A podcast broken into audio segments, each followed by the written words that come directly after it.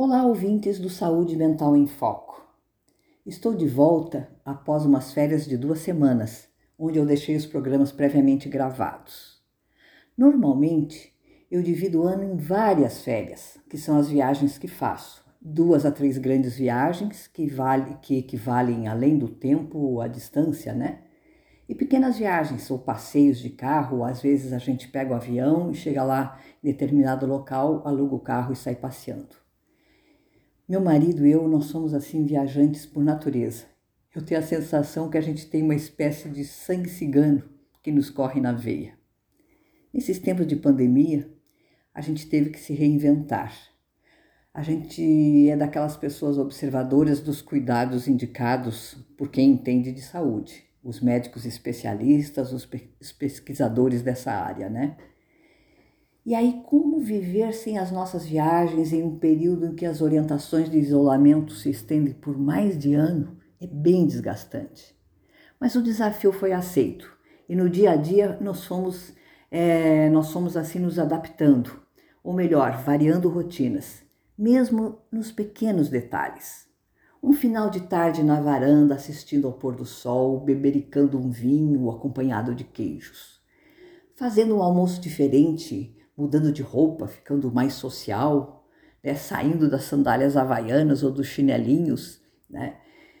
um menu diferenciado, totalmente desligados dos noticiários ou mensagens de celular. Só nós dois ali, conversando, trocando ideias. E por aqui tem sido assim as nossas pequenas quebras de rotina nesses dias a dia de isolamento. A gente aproveita também muito as modernidades na comunicação, seja para acompanhar a família, filhos e netos via vídeo. É uma delícia. Eu também tenho algumas reuniões com minhas amigas via a plataforma Zoom, eu acho que a maioria conhece. Cada uma de nós prepara seu vinho ou bebida, salgadinhos e ficamos ali. Ficamos ali, né? Jogando conversa fora, tipo olho no olho virtual. É muito divertido. E então, Tendo todas essas quebras de rotina que a gente já cuida e faz, o que foram essas férias que tirei e o que mudou? Foi a gestão do meu tempo. Eu radicalizei nessa mudança. Desliguei-me das redes sociais quase que por completo. Não trabalhei nas minhas histórias e nos áudios. Tirei um tempo para mim. Eu dormi até mais tarde, vi filmes até mais tarde, li muito, li por prazer, não com aquela obrigação para me informar sobre determinados assuntos que surgem no meu trabalho. Eu li aqueles romances daquelas águas com açúcar, eu não fiz nada por obrigação. Revirei armários e gavetas que estavam ali parados, abandonados, desconsiderados, por puro prazer, para achar uma outra roupa para organizar do meu jeito. Não fiz nada mesmo por obrigação.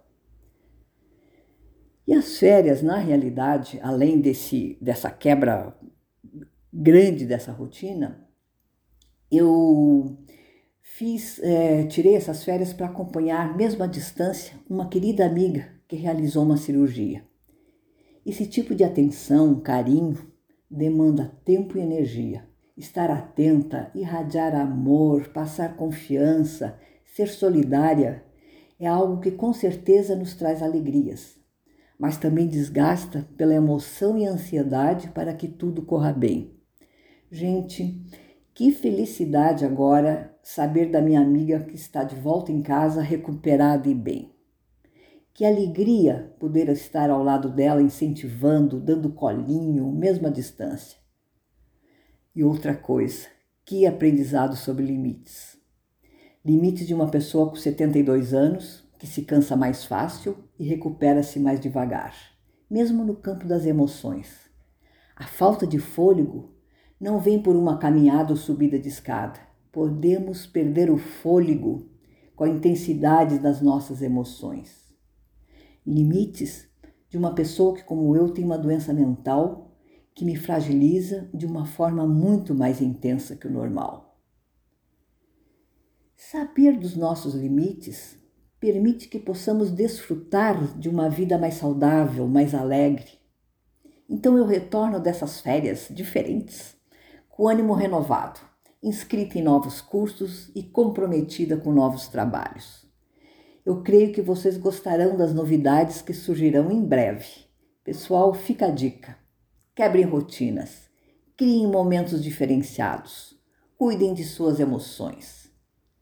Antes de contabilizar perdas, tristezas, renovem energia lembrando dos ganhos, das alegrias. Situação econômica difícil, perdas, distanciamento, restrição de mobilidade podem ter sido exacerbadas nesses tempos de pandemia, mas elas sempre existiram. Principalmente para quem vai chegando nessa faixa que chamamos de idosos. Qualidade de vida é isso, saber dosar o que gostamos com o que conseguimos fazer dentro dos estágios de vida ou recuperação em que nos encontramos. Fica aqui meu abraço com energia renovada e até a próxima semana com grandes novidades.